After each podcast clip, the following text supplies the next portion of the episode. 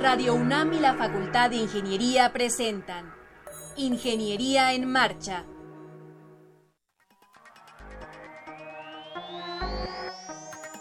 Un espacio dedicado a la divulgación del quehacer de la Facultad de Ingeniería. Ingeniería en Marcha. Le informamos sobre las innovaciones tecnológicas y de investigación. Orientamos en temas de autoconstrucción. Presentamos la cultura y las artes. Y compartimos nuestras victorias en el deporte. Ingeniería en Marcha. Un programa pensado para vincularnos con usted. Ingeniería en Marcha.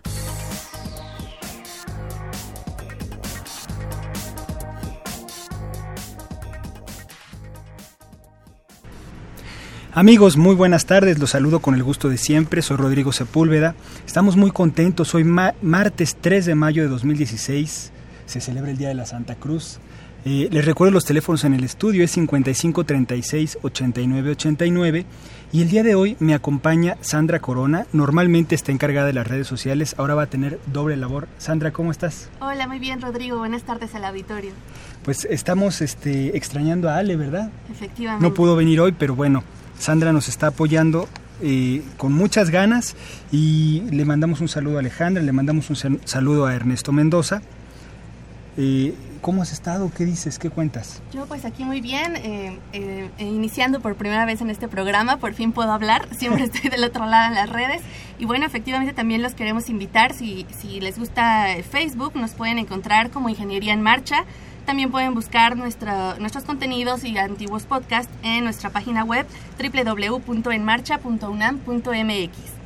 Los invitamos a que se queden en el programa. Vamos a tener temas bien interesantes. Primero, bueno, vamos a hablar con alumnos eh, de la UNAM, exalumnos de la UNAM también. Salvador Salinas va a estar con nosotros, Andrea Salinas. Va a estar la Zafira hablándonos del tránsito de Mercurio, un tema interesantísimo. La maestra, también profesora de la Facultad de Ingeniería, Livier Baez, nos va a hablar un poco de la jornada de investigación en sistemas biomédicos. E, en fin, eh, no se despeguen del programa.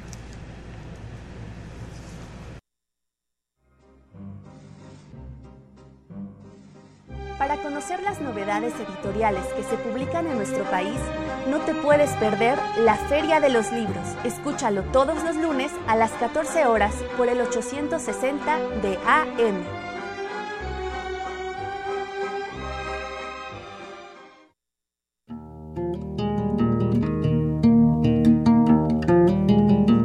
Efemérides.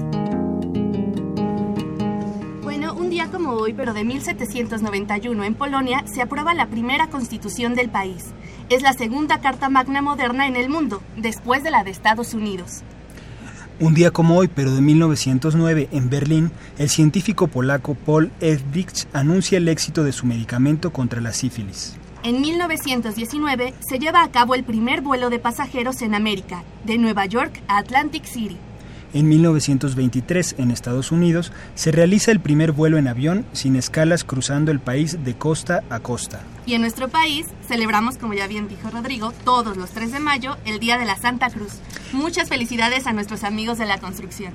Así es, es un, es un día que se festeja a lo grande en la obra, a lo grande. A lo grande.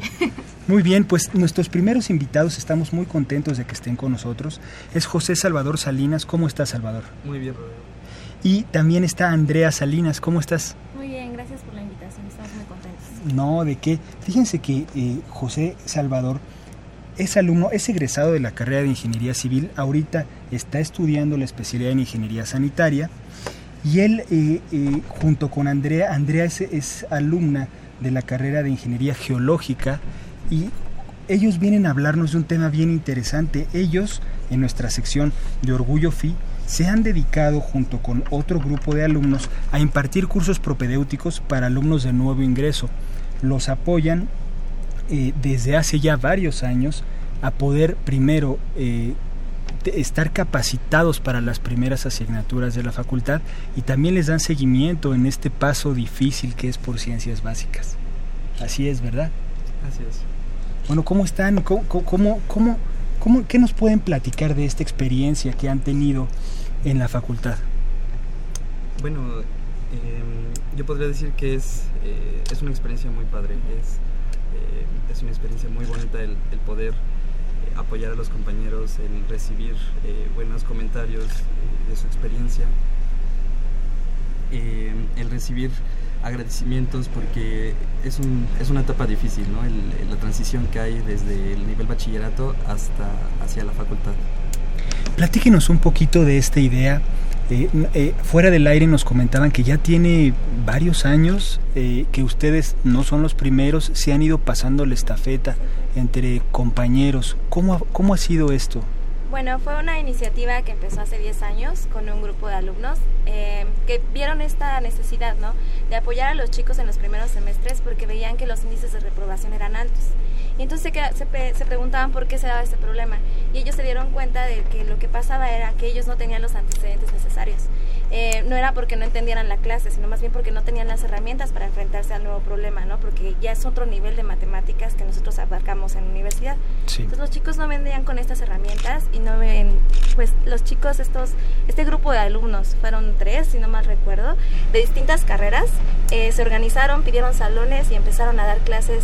Ellos empezaron a explicar a los chicos, desde los antecedentes hasta las mismas clases. Y es algo muy bonito porque como bien lo comentó, ya son 10 años y se ha pasado la estafeta. Eh, son generaciones tras generaciones y somos alumnos de todas las carreras, de todos los semestres, que pues lo hacemos para regresarle algo a la facultad.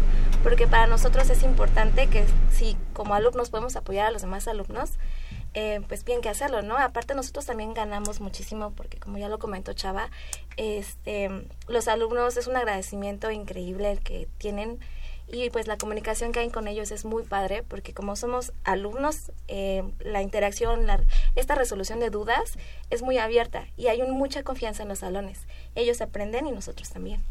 Sí, yo creo que hay una barrera menos, ¿no?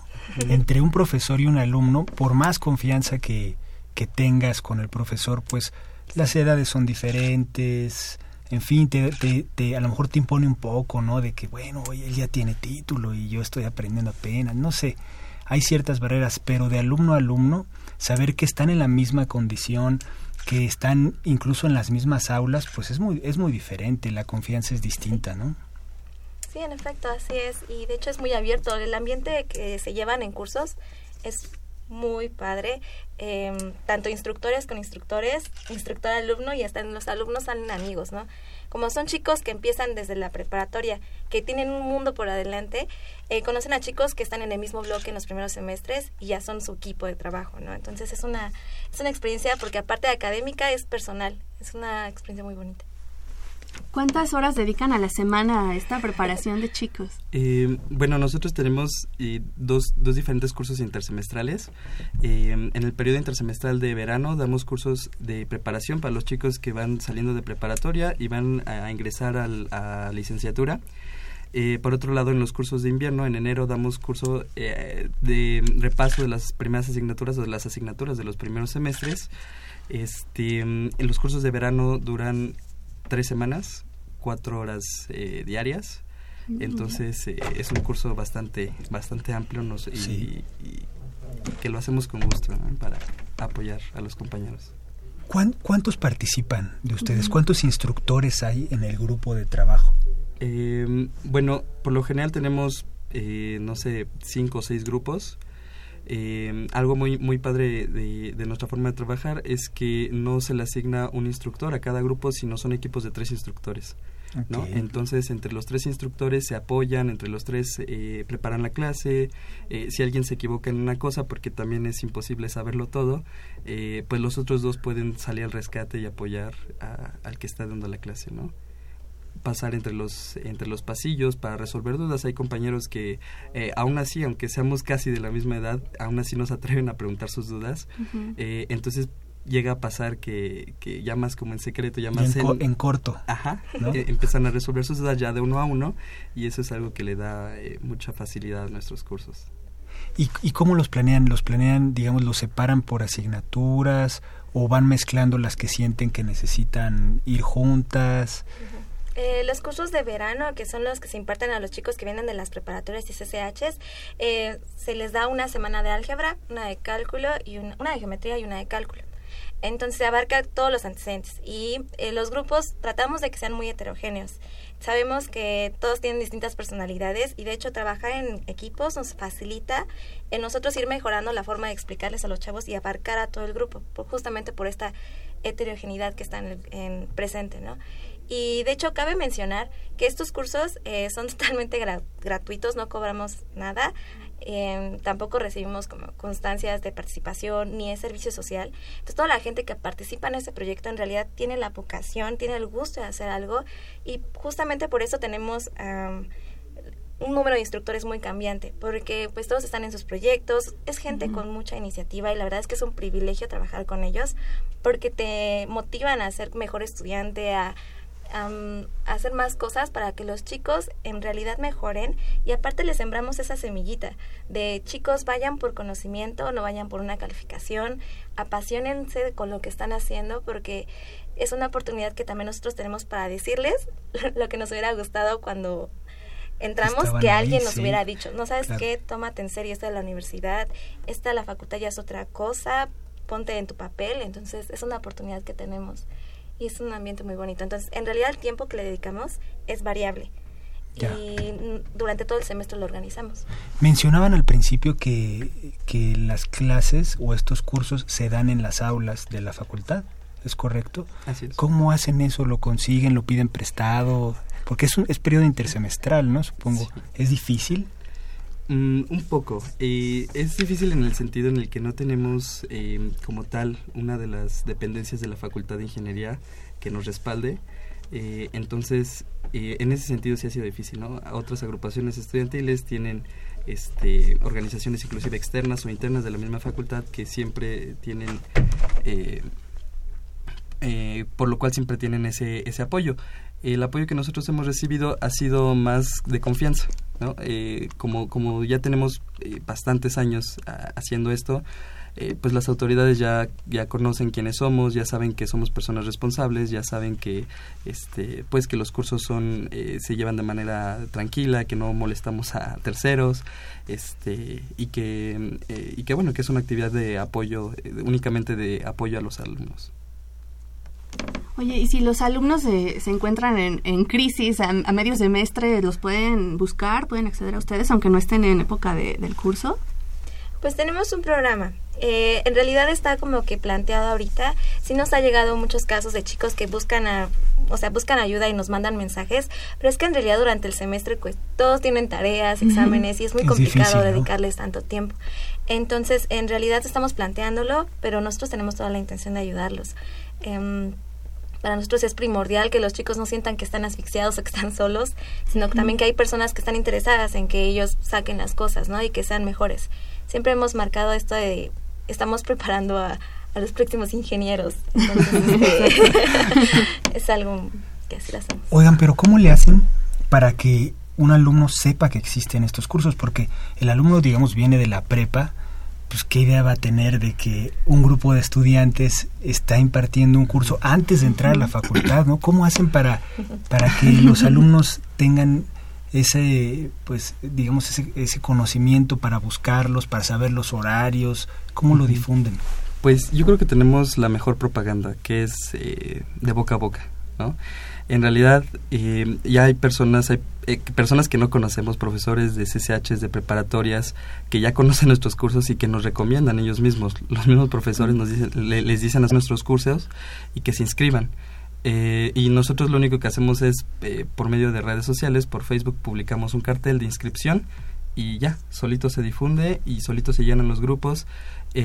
afortunadamente, pues esto ha llegado como a conocerse por muchas personas y yo creo que esa es la mejor manera de saber que algo estamos haciendo bien, ¿no? Porque ellos mismos lo recomiendan, los alumnos, eh, siempre, siempre está el, alumno que tiene a su hermanito menor o al primo o alguien que en algún momento llega a la, a la facultad y le dice, oye, ¿sabes qué? Estos cursos son buenos, métete. Este, o nosotros mismos, ¿no? Los, este, los mismos instructores, los alumnos, este, profesores, como decía, ha llegado hasta eh, hasta profesores de CCHs y de las prepas que nosotros no conocemos, pero afortunadamente ellos a nosotros sí, y ellos son los que nos hacen el favor de difundir los cursos. Ok, ¿y lo difunden desde su Facebook personal o tienen una página? Desde el Facebook. El, personal, o sea, eh, ah, no, de, este, no tenemos un, Facebook, eh, una página de Facebook. Ah, a ver, a ver, para Es, eh, estamos como cursos Facultad de Ingeniería. Ok. Em, Cursos FINA. cursos FI. Cursos FI. Muy bien. a través de la cual publicamos convocatorias, eh, también convocatorias para instructores, porque pues siempre, afortunadamente siempre hay alguien que, que dice, ah, yo tomé esos cursos, están muy padres y, y me sirvieron mucho y ahora yo, yo también quiero aportar, ¿no? Entonces, eh, esa es una parte, digamos, es como una cadenita, ¿no? Los que fueron nuestros alumnos luego se vuelven en instructores para seguir apoyando a los demás alumnos. ¿no? ¿Ustedes fueron alumnos? Sí. Sí, Ah, pues, claro. Pero de, ahí, de ahí salió. De ahí salió. Efectivamente. Entonces, eh, pues es una bonita tradición que pues también se ha contagiado a otros a otros espacios, ¿no? También este en otros en otras eh, facultades o en otros espacios también se han empezado a dar como cursos de alumno a alumno, ¿no?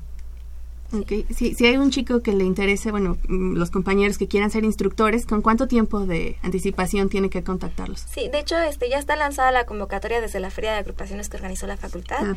Eh, tenemos un formulario en la página de Facebook para quien quiera ser instructor y está abierta hasta el 8 de este mes. Eh, justamente porque tenemos un proceso de selección que más que nada es ver que sean compatibles con el grupo, que vean que traen esta onda de querer ayudar y, y pues más, más que nada es ayudar, ¿no? No tener un beneficio propio, no... O sea, este no va con nuestra onda. Es toda la semana entonces, ¿no? El 8 es el sábado. o- Ajá, ajá, tienen tienen hasta el sábado para domingo. llenar el formulario. Sí. Tienen toda la semana. Pues ojalá se animen. A lo mejor van a salir varios más, ¿no? Claro que sí, ojalá. Afortunadamente es un grupo muy variado, ¿no? De todas las carreras de la facultad, de varios semestres, entonces también es una oportunidad para conocer compañeros eh, estudiantes de otras áreas. Claro, eh, ¿ustedes estuvieron entonces en la feria de agrupaciones o coincidió? Sí, de hecho, eh, justamente este año nos hicimos una agrupación estudiantil, Ok. eh, justamente para obtener el apoyo del, del, ahora sí que de los secretarios y de todo el directivo de la facultad para que nos presten salones. Sin embargo, nosotros somos muy característicos porque no tenemos presidente, no tenemos tesorero ni nada de eso. Todos sacamos el trabajo eh, Entre todos. en bolita. Está bien, está perfecto. ¿Cómo se llama la agrupación? Pues se llama Cursos FI. Muy Igual que Facebook. nombre. No, pues es que es lo que hacen. Es lo que hacen, pues sería. Antes era cursos intersemestrales FI. Bueno, lo acortaron. sí. Está muy bien. Está muy bien. En realidad yo creo que es un gran esfuerzo el que están haciendo. ¿Cuánto tiempo llevan ahí? ¿Cuánto Bueno, tiempo llevas, Salvador? Yo llevo cinco años desde que Cinco años. desde que entré a segundo semestre de la, de la facultad, desde que acabé el segundo semestre, el primer año de, eh, de- de la facultad, empecé a, inmediatamente a dar cursos y bueno, yo podría decir que he aprendido bastante de, de- de estos cursos, ¿no? Hablar en público, que siempre es difícil y pues que eh, mi personalidad es todavía más difícil. este Y pues eh, perderle el miedo, ¿no? A hablar, a hablar, a dar una clase, al... eh, a motivar un poco a los a los alumnos, a los compañeros para Claro. que no se les no se les dificulte tanto, ¿no? Yo creo que a veces eh, es más el miedo que le tenemos a, a las matemáticas que lo que en realidad eh, lo que en realidad es, ¿no? Entonces llevas cinco años, pero quiere decir que son diez veces, ¿no? Porque es cada semestre. Diez veces has estado ahí participando, más o Eh, menos. Más o menos. Ajá. Más sí, o menos. ¿Y tú, Andrea? No, pues ya voy para los tres años. Sí, es que es algo que lo pruebas y ya no lo puedes dejar. es, es una de las sensaciones. Yo creo que entrar a, ver, entrar a cursos FIA es una de las mejores cosas que he hecho en la facultad. Porque definitivamente es regresarle algo a la facultad, a la UNAM, ¿no? Porque estás haciendo que sus alumnos sean mejores, que eh, agarren este cariño, que muchas veces hace falta, que los chicos están estudiando la carrera porque el papá le dijo, ¿no? Entonces, nosotros tenemos la posibilidad de, no, ¿sabes qué? Hazlo con pasión, que te guste, échale ganas. Entonces, la verdad es que ha sido una de las experiencias más bonitas. Y sí, dedicamos tiempo y no tenemos vacaciones, no nos pagan, terminamos hasta a veces poniendo dinero, pero vale la pena. Entonces, este, yo muchas veces, eh, em, de hecho he visto que hasta los mismos chicos que han tomado clases conmigo, eh, ya quieren ser instructores. Y ya hasta me tocó dar una clase con una de mis ex alumnas. Qué Entonces, padre. es muy, Qué padre. muy bonito. Qué padre. Pues algo más que quieran agregar. Am, pues nada más un agradecimiento, ¿no? A todos los chicos que están, que forman parte de cursos, que somos muchos, y a, también a alguno de los fundadores, porque sin su apoyo y sin su guía esto no seguiría. ¿no? ¿Siguen en contacto con, con, los fundadores? Ah, eso está muy bien. Sí, de hecho, este, una de las chicas que siempre está con nosotros se llama Fernanda Lugo y está haciendo su doctorado en la Universidad de Brown. Es una persona con mucha iniciativa, mucho carisma y nos sigue guiando y seguimos en contacto. Entonces es algo muy bonito porque conoces las experiencias también de ellos. Claro. Pues, pues muchas felicidades. Estamos muy contentos de que estén haciendo esa labor y, seguramente hay muchos alumnos que se los agradecen. Muchas gracias. Muchas gracias. adelante con todo el éxito. Muchas gracias. Muchas gracias. Muchas gracias a ustedes. Para conocer las novedades editoriales que se publican en nuestro país, no te puedes perder la Feria de los Libros. Escúchalo todos los lunes a las 14 horas por el 860 de AM.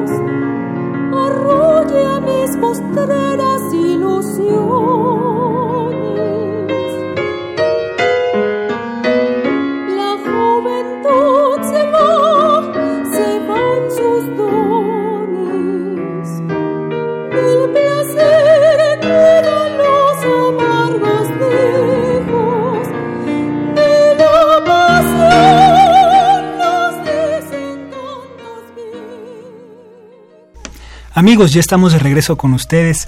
Tenemos como invitada, tenemos una invitada muy especial, profesora de la Facultad de Ingeniería, la maestra Livier Baez. ¿Cómo estás, Livi? Hola, ¿qué tal? Muy buenos, eh, muy buen día, Rodrigo, muy buen día a todos ustedes. Este, el día de hoy estoy muy emocionada porque vengo a invitarlos a un evento que lo hemos desarrollado con mucho cariño y mucha expectativa sobre todo para los ingenieros en sistemas biomédicos, pero eh, para el público en general. Sí, el evento se llama si no estoy, eh, si estoy en lo correcto, jornada de investigación en sistemas biomédicos. Efectivamente, Rodrigo. Además, es la primera jornada que se genera. Es la primera vez que lo organizan entonces. Es la primera vez que se organiza por parte de la División de Ingeniería Mecánica e Industrial y la División de Ingeniería Eléctrica.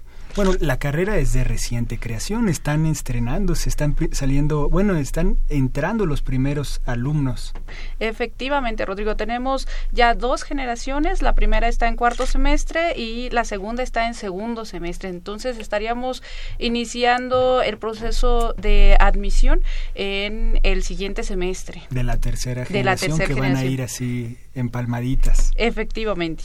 Muy bien, platícanos un poquito de esta jornada? ¿Qué esperan? Va a ser el 6 de mayo. Eh, sí, el 6 de mayo, es decir, este viernes. Este viernes. ¿Y, y qué esperan? ¿Qué, qué, ¿Qué, programa tienen más o menos? Mira, eh, el objetivo básicamente de esta jornada es divulgar los trabajos de investigación que se tienen en el área de los sistemas biomédicos por parte de la comunidad universitaria. Eso quiere decir los trabajos que están desarrollando tanto alumnos como profesores. Hemos tenido, este, pues un eh, una gran eh, participación por parte no solamente de profesores de la Facultad de Ingeniería, sino también de Medicina y también de Ciencias. Entonces eso ya se volvió un poquito más grande, no solamente la comunidad de la Facultad de Ingeniería, sino este la comunidad de la UNAM. Bueno, yo creo que está bien porque la disciplina se presta, ¿no? Es, es, es natural que haya participación interdisciplinaria, que participe gente de ciencias, que participe gente de diferentes ingenierías. Por supuesto. Eh, fíjate, platicándote un poquitito sobre los temas que se van a abordar, me gustaría destacar algunos como biomecánica, como logística hospitalaria, instrumentación biomédica. Por supuesto, vamos a tener temas como biomems y tenemos eh, tres conferencias magistrales. Bueno, antes que esto, déjame te, comento. Eh, la jornada está básicamente dividida en tres actividades. Una que es eh, una serie de conferencias, las cuales se van a llevar a cabo en el auditorio José Luis Sánchez Vibriesca de la Torre de Ingeniería. La otra actividad es una exposición de carteles en la cual vamos a divulgar los trabajos de investigación y también se va a mostrar aquí un proyecto denominado Oculus Cerebro, el cual es un sistema de inmersión en el intrincado cerebro humano justamente. Y también este tenemos tres talleres, tres talleres de las áreas específicas de instrumentación biomédica, logística hospitalaria y biomecánica. Ok. Eh, los talleres piensan eh, abrirlos, la convocatoria es abierta o es para los alumnos o qué, qué, qué perspectiva tienen estos talleres?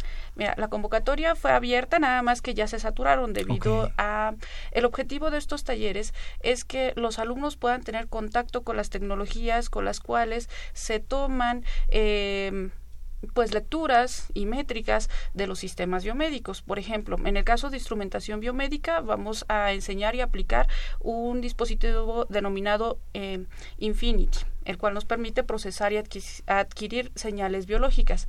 En el caso de biomecánica, vamos a trabajar con eh, cámaras de alta velocidad y desde colocar un indicador o un, un, medidor justamente para, por ejemplo, análisis de marcha hasta el poder generar el análisis estático y dinámico, muy básicamente. Y en el caso de logística hospitalaria se va a utilizar un software denominado Flexim, este, eh, con la aplicación de Healthcare, en donde ellos van a poder redistribuir eh, pacientes y medicamentos en las diferentes áreas de los hospitales. Entonces ellos van a poder simular con esta tecnología. Ok. Hace rato mencionaste que se iba a hablar de biomems. Ajá. ¿Qué es? bueno, biomems son dispositivos de asistencia este a nivel eh, micro y nano, ¿vale? Este pero estos dispositivos tienen la capacidad de convivir con los sistemas biológicos. Eso quiere decir que ni el dispositivo le va a hacer daño a las personas, ni las personas le vamos a hacer daño al dispositivo. No lo rechaza el cuerpo. No lo rechazan. Este, son pequeños dispositivos que se van a introducir dentro del cuerpo a mí me gustaría que nos platicaras un poco más de lo de la inmersión en el cerebro, cómo está eso, cómo funciona. Oculus cerebro, Oculus cerebro, ¿Cómo, ¿cómo, es eso? Este, bueno, fue un proyecto desarrollado este por alumnos de ingeniería mecatrónica, coordinado por el maestro en administración Jair Bautista Blanco, el cual este ellos crearon un, bueno, con la tecnología de Oculus, este ellos crearon una un estado de inmersión, imagínate como realidad virtual en el cual ellos van a pasar por diferentes pasillos eh, dentro del sistema nervioso central, justamente. Entonces, eh, básicamente es como ponerte unos lentes este, y observar que vas caminando este, dentro del cerebro.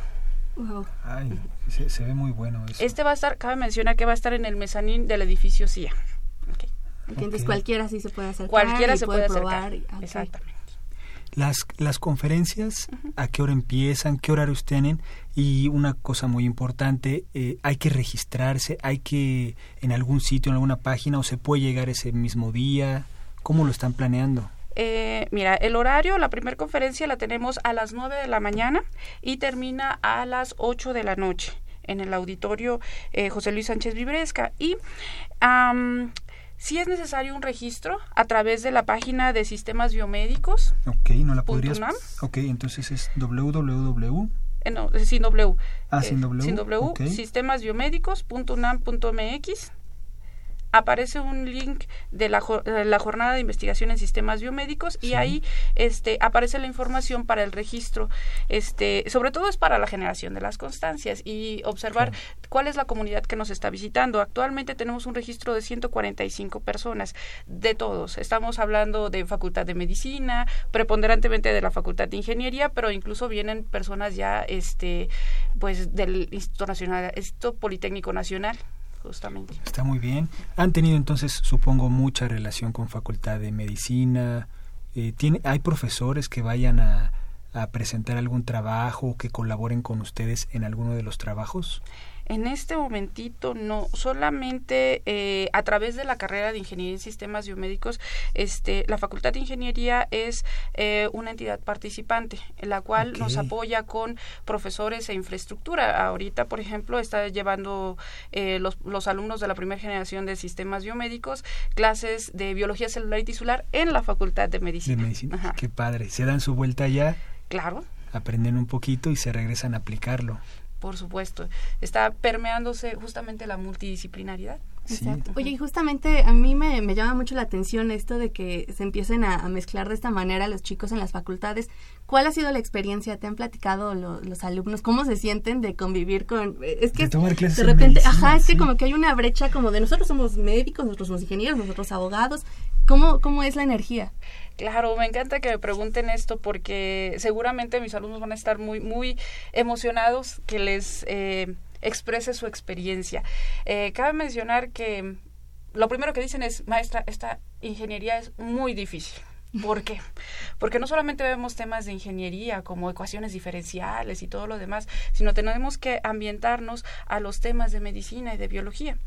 Este, déjenme les platico una experiencia muy interesante que nos pasó con la primera generación. Eh, eh, vino un profesor de la Facultad de Medicina a impartir la asignatura de bioquímica. En esta asignatura, el profesor tuvo atinadamente traer alumnos de la Facultad de Medicina. Entonces, eh, los, con los alumnos de ingeniería.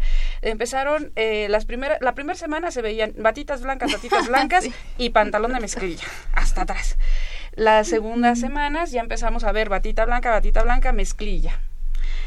Para la, finales del semestre era batita blanca, mezclilla y ya para prácticamente finales era sin batita blanca, mezclilla y pantalones de vestir. Eso quiere decir que no solamente la cultura se está permeando, no solamente están hablando con el mismo idioma, no solamente están compartiendo conocimientos, sino que están naciendo con la misma mm, conocimiento y los bueno, con diferentes alcances, pero mismo conocimiento.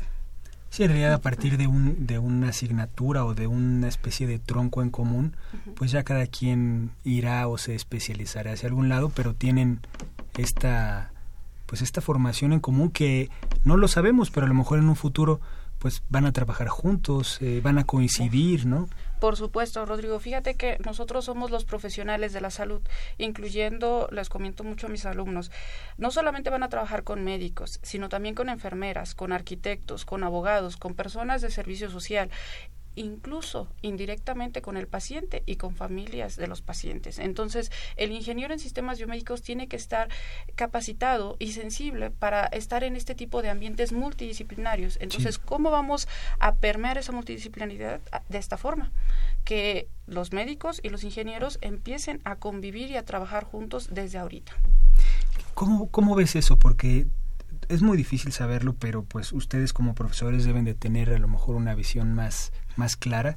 Todavía no salen las primeras generaciones de estos estudiantes, pero ¿cómo ves eh, esta, esta etapa de insertarlos en la vida profesional? ¿Qué crees que pase? Ahorita están, digamos, en esta jornada presentando trabajos que se están haciendo en la facultad, pero ¿qué tan separado está de la práctica profesional o de lo que se puede aplicar en nuestro país? ¿Qué tan atrasados estamos? Pues mira, con eventos como este, eh, lo que se está pretendiendo es que justamente los vayamos acercando poco a poco a esta experiencia profesional. De hecho, algunas de las conferencias, este, voy a mencionar alguna, este, una conferencia magistral, eh, la cual va a dar la ingeniera Adriana Velázquez eh, por videoconferencia eh, por parte de la Organización Mundial de la Salud. la conferencia se denomina Retos y perspectivas en el desarrollo de los sistemas biomédicos en México. Este, este ya es una actividad netamente de el ingeniero en sistemas biomédicos en el ambiente laboral. Entonces, eh, poco a poco, mediante estos profesionales, vamos a ir permeando. Eh, que se vayan acercando a este campo laboral en principio. Eh, eventualmente en la carrera tienen una asignatura en el noveno semestre que está solita. No se puede cursar con ninguna otra este, asignatura en paralelo. Porque esta asignatura fue creada con la em, visión de poderlos acercar hacia las unidades médicas. Ellos van a cursar esta asignatura en un hospital de segundo, tercero o instituto primero, segundo, tercer nivel o instituto nacional. Eso quiere decir que los vamos a llevar al campo laboral todavía dentro de la de, su vida académica justamente. Entonces para que puedan ir desarrollando estas habilidades y e irse empapando desde el vocabulario hasta las actividades propiamente que va a desarrollar un ingeniero este dentro de su área. Claro claro. Bueno a mí en lo particular me, encanta que, exista ahora esta especialidad en la facultad. Creo que era necesaria ya. Siento que algunas eh, universidades ya nos estaban dejando atrás. Y qué mejor que, la UNAM de nuevos ingenieros en biomédica, biomecánica. Exactamente. Fíjate que eh, sí nos vimos un poquito atrasados, sin embargo, este es un trabajo muy eh, desarrollado, muy analizado. Tardamos prácticamente ocho años eh, entre todo el equipo este, de trabajo en el cual no solamente se intervinieron ingenieros, sino también médicos y personas que ya están actualmente en el ambiente laboral, es decir, ingenieros biomédicos, en el desarrollo de estos, de este plan y programas de esta ingeniería, por supuesto. Entonces, bueno amigos, vamos a recordarles los datos más importantes de este programa. Se llama Primera Jornada de Investigación en Sistemas Biomédicos. Va a ser el 6 de mayo de 9 de la mañana a 8, 8 y 10 de la noche. Es viernes. Hay que registrarse en la página sistemasbiomédicos.unam.mx. Va a haber conferencias, va a haber talleres, va a haber exposición de carteles. ¿Algo que me haya faltado? Pues entusiasmo, entusiasmo para poder aprender. Traemos este expertos en las diferentes ramas y bueno, disfrútenlo, por supuesto. Sí, pues un gusto enorme que hayas estado con nosotros, Libby, una vez más. Muchas y gracias. muchas gracias por venir. Y bueno, pues hay que eh, el, el, mayor, te deseamos el mayor de los éxitos este viernes, ya falta poquito, ojalá salga todo muy bien y estoy seguro que va a estar eso repleto. Muchas gracias. Felicidades.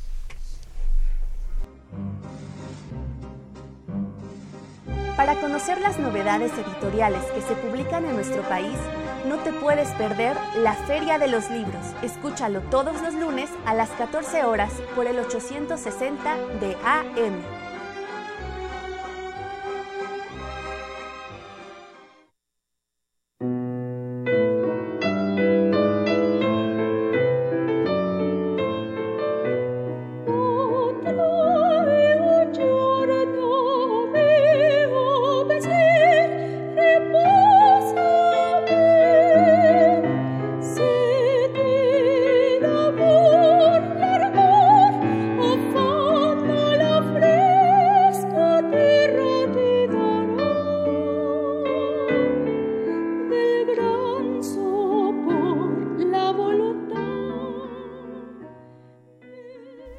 Amigos, estamos de regreso con ustedes.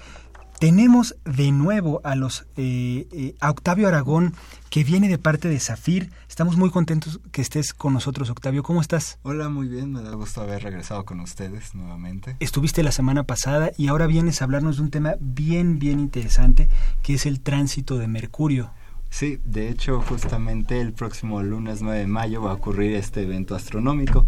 Este, lo que sucede es que vamos a ver al planeta pasando frente al disco solar. Sí. Este evento no ocurre todos los años, este, el próximo va a ser hasta 2019, entonces este es de esos eventos astronómicos que uno debe de ver cuando ocurren, es es muy emocionante. Claro. Y casualmente solamente hay dos planetas que podemos ver que tengan tránsito frente al Sol, es Venus y Mercurio. El de Venus es más raro, el último que hubo fue en 2012 y el próximo va a ser hasta 2117, entonces en el caso del tránsito de Venus es muy muy raro cuando ocurre.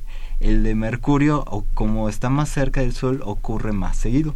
Y en esta ocasión, Zafir va a estar en el Museo de Historia Natural haciendo observación va a, va a empezar con, a las 8 de la mañana el evento, va a acabar como a la una, una y media, que es todo el tiempo que dura el tránsito de Mercurio. Durante todo ese tiempo vamos a tener apuntados telescopios hacia el Sol.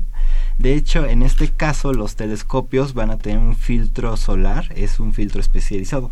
De hecho, si uno tiene un telescopio en su casa y quiere ver el tránsito, solamente lo puede hacer con un filtro solar, porque en caso contrario uno se podría llegar a dañar la vista.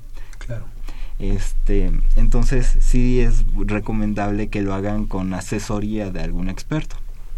Ok. Eh, ¿Se puede, digamos, eh, colocar un filtro casero? ¿Se puede hacer o se tiene que conseguir específicamente? No, este, deben de ir a una tienda de astronomía especializada y conseguir un filtro solar polarizado.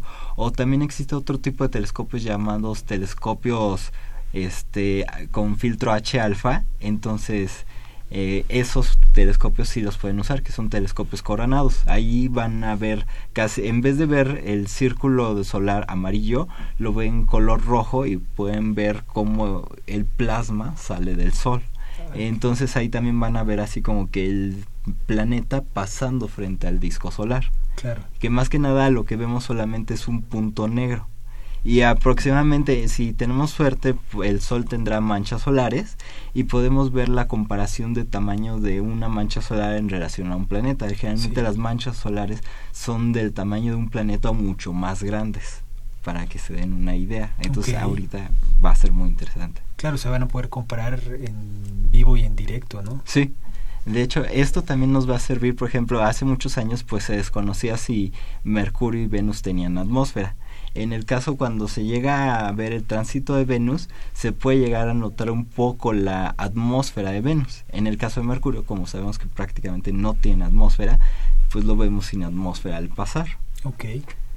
Eh, ¿hay, ¿Hay algunas alteraciones en el tránsito? O sea, bueno, puede sonar tonta mi pregunta, pero entiendo si tiene una órbita, siempre están girando. Con, ¿Hay algún cambio en algún momento? O sea, estas mediciones te dicen en algún momento que sigue todo igual, estamos normal, se está separando más. Ah, bueno, las mediciones que se hacen durante los tránsitos más que nada nos sirve para ver a qué distancia se encuentra el Sol de nosotros.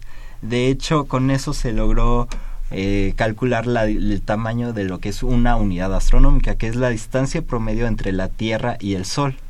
Este, en, en 1874, que ocurrió un tránsito de Venus, una delegación mexicana de ingenieros justamente fueron a Japón para ahí observar el tránsito de Venus y con eso empezaron las relaciones diplomáticas de México y Japón y los ingenieros mexicanos ya cuando hicieron la observación hicieron cálculos matemáticos y fueron de los mejores en todo el mundo porque fueron varias delegaciones que de hecho por esos años no era tan sencillo de ir y tomas el avión y llegas a Japón.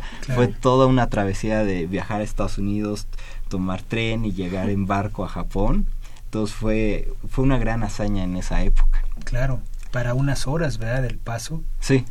Venus, eh, ¿cada cuánto eh, eh, tenemos oportunidad de ver este fenómeno para Venus? En el caso de Venus es que aproximadamente son como 100 años y después se repite una y una vez. Entonces ahí es un lapso de como 8 años.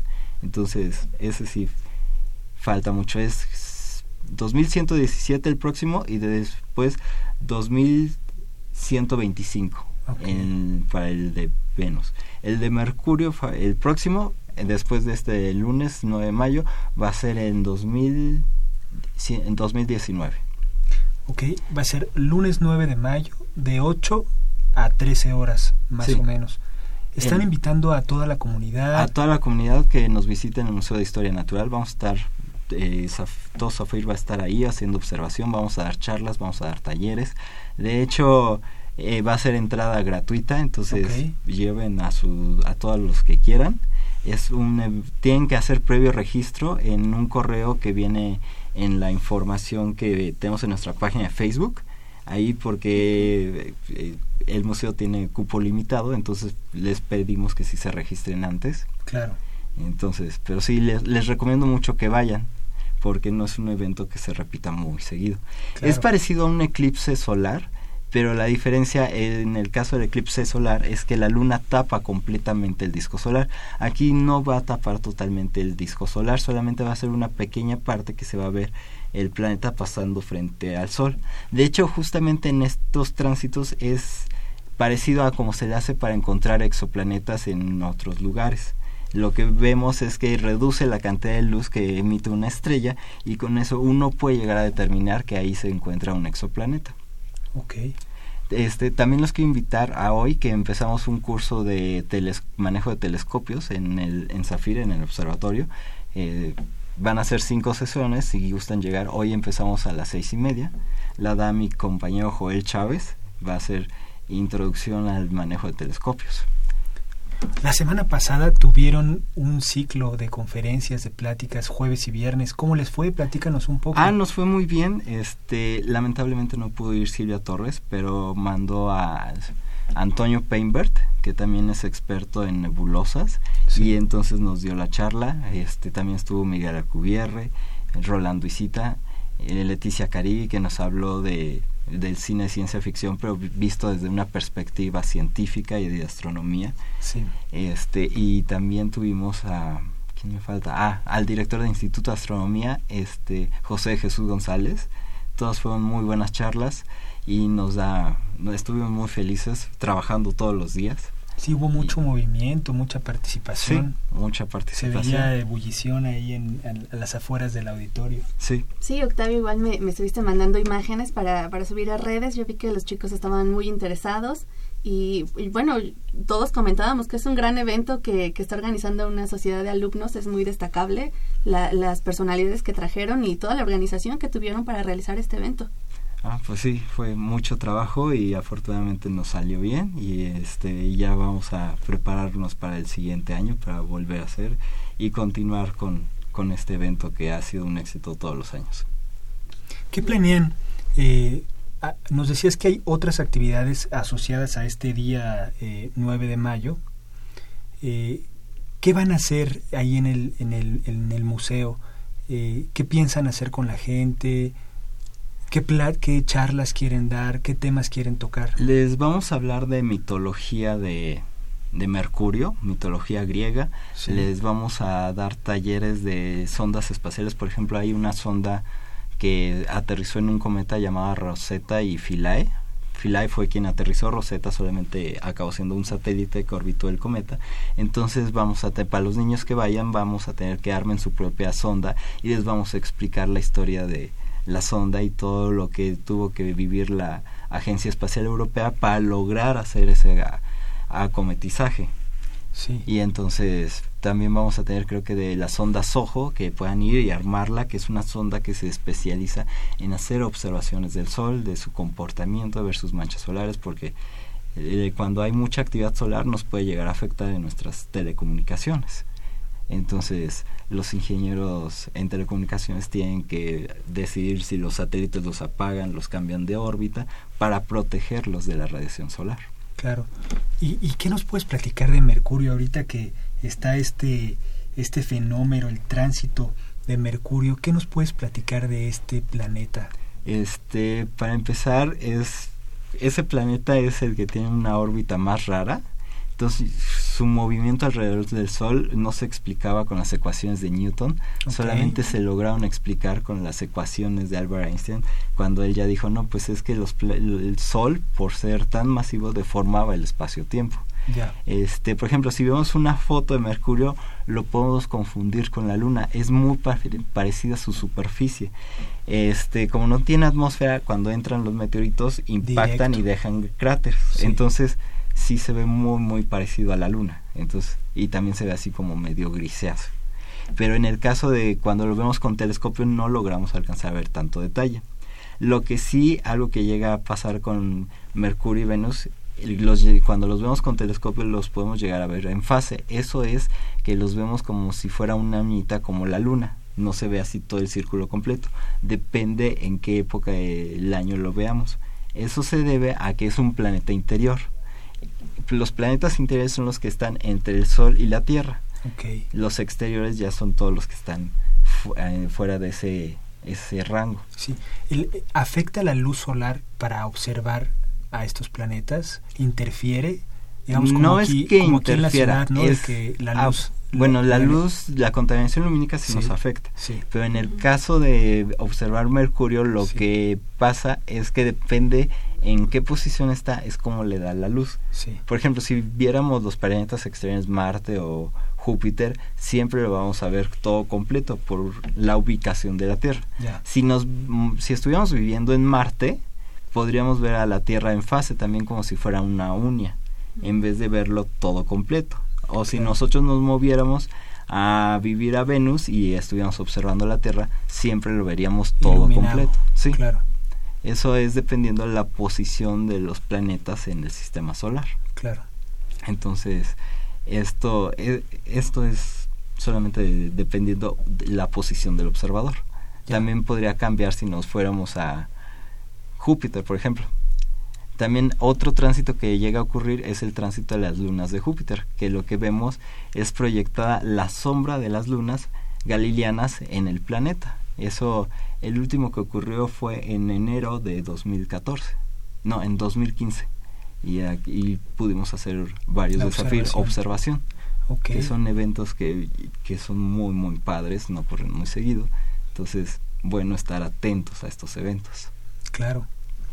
Ustedes, eh, digamos, se mantienen eh, actualizados en esto, estos fenómenos, dónde lo averiguan, dónde extraen esta información para convocar a la gente que vea, que vea estos fenómenos. Ah, bueno, nosotros generalmente en Zafir lo que hacemos, checamos en la NASA o en el Instituto de Astronomía, de hecho los que quieran ver los próximos eventos, este, de astronómicos importantes pueden entrar a la página del Instituto de Astronomía y ahí tienen un calendario de todos los eventos, desde cuándo van a estar los planetas cerca de la Luna, cuándo hay lluvia de estrellas, o también en la NASA, ahí tiene toda la información. De hecho, cuando estaba haciendo investigación para el tránsito de Mercurio, en la página de la NASA viene prácticamente todos los tránsitos de Mercurio que, que va a haber en el siglo, que en el caso de Mercurio sí son muy, muy seguidos que se dan como en ciclos de a veces de 3, 7, 11 años se van repitiendo.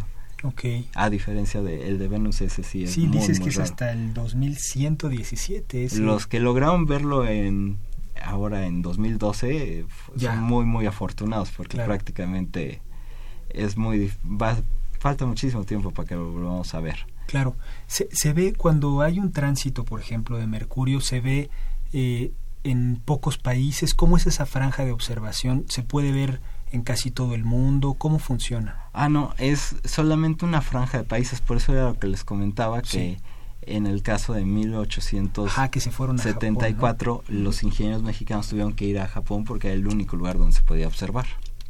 Entonces, sí es, hay que determinar en qué parte del planeta se puede ver. En el caso de ahora el tránsito de Mercurio, sí lo vamos a poder ver en México. Ok, permítenos tantito, vamos con un enlace telefónico, vamos con Sandra Corona. Hola, ¿qué tal? Estamos con el maestro Oscar Herrera que nos va a hablar del concierto Tres Generaciones de Tenores Mexicanos. ¿Qué tal, Sandra? ¿Qué tal, Rodrigo? Muy buenas tardes. Hola, ¿qué tal, maestro? ¿Cómo está?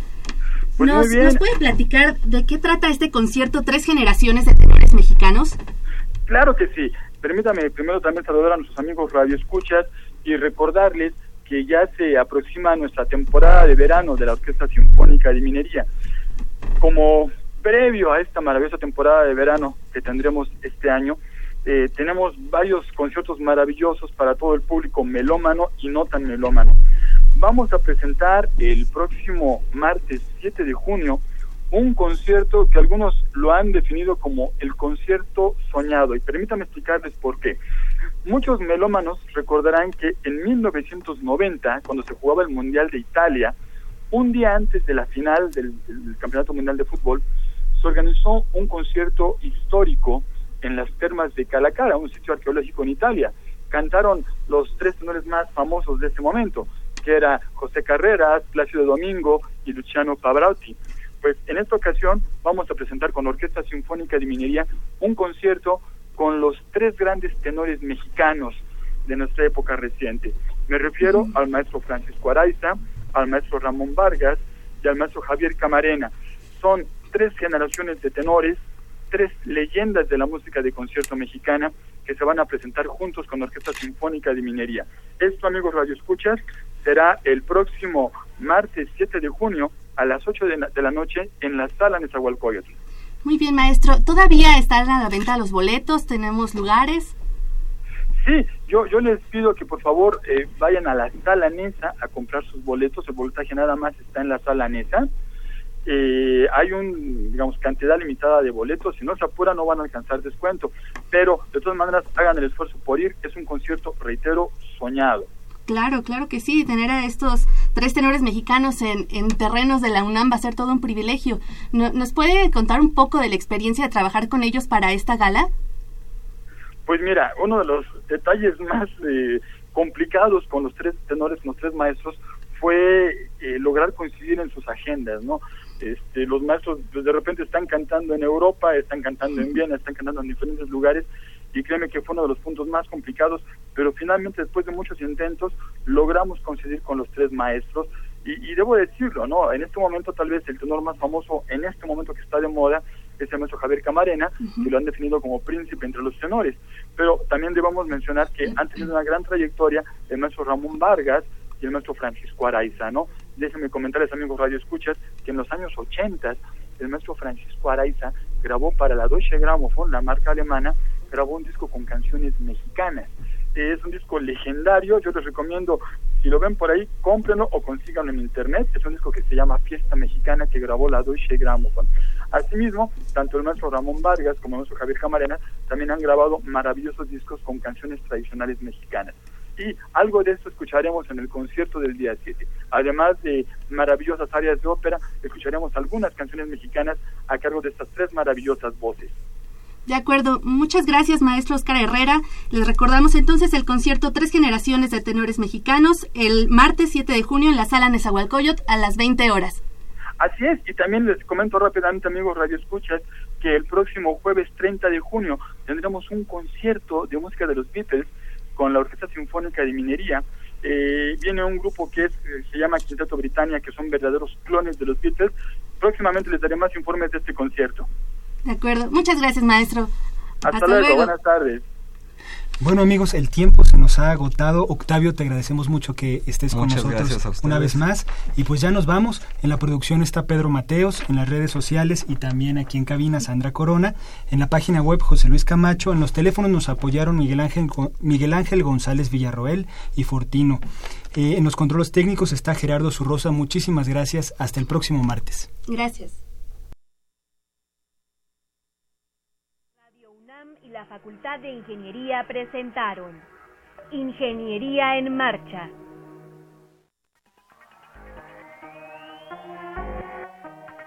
Un espacio dedicado a la divulgación del quehacer de la Facultad de Ingeniería. Ingeniería en Marcha. Le informamos sobre las innovaciones tecnológicas y de investigación. Orientamos en temas de autoconstrucción. Presentamos la cultura y las artes y compartimos nuestras victorias en el deporte. Ingeniería en Marcha. Un programa pensado para vincularnos con usted. Ingeniería en Marcha.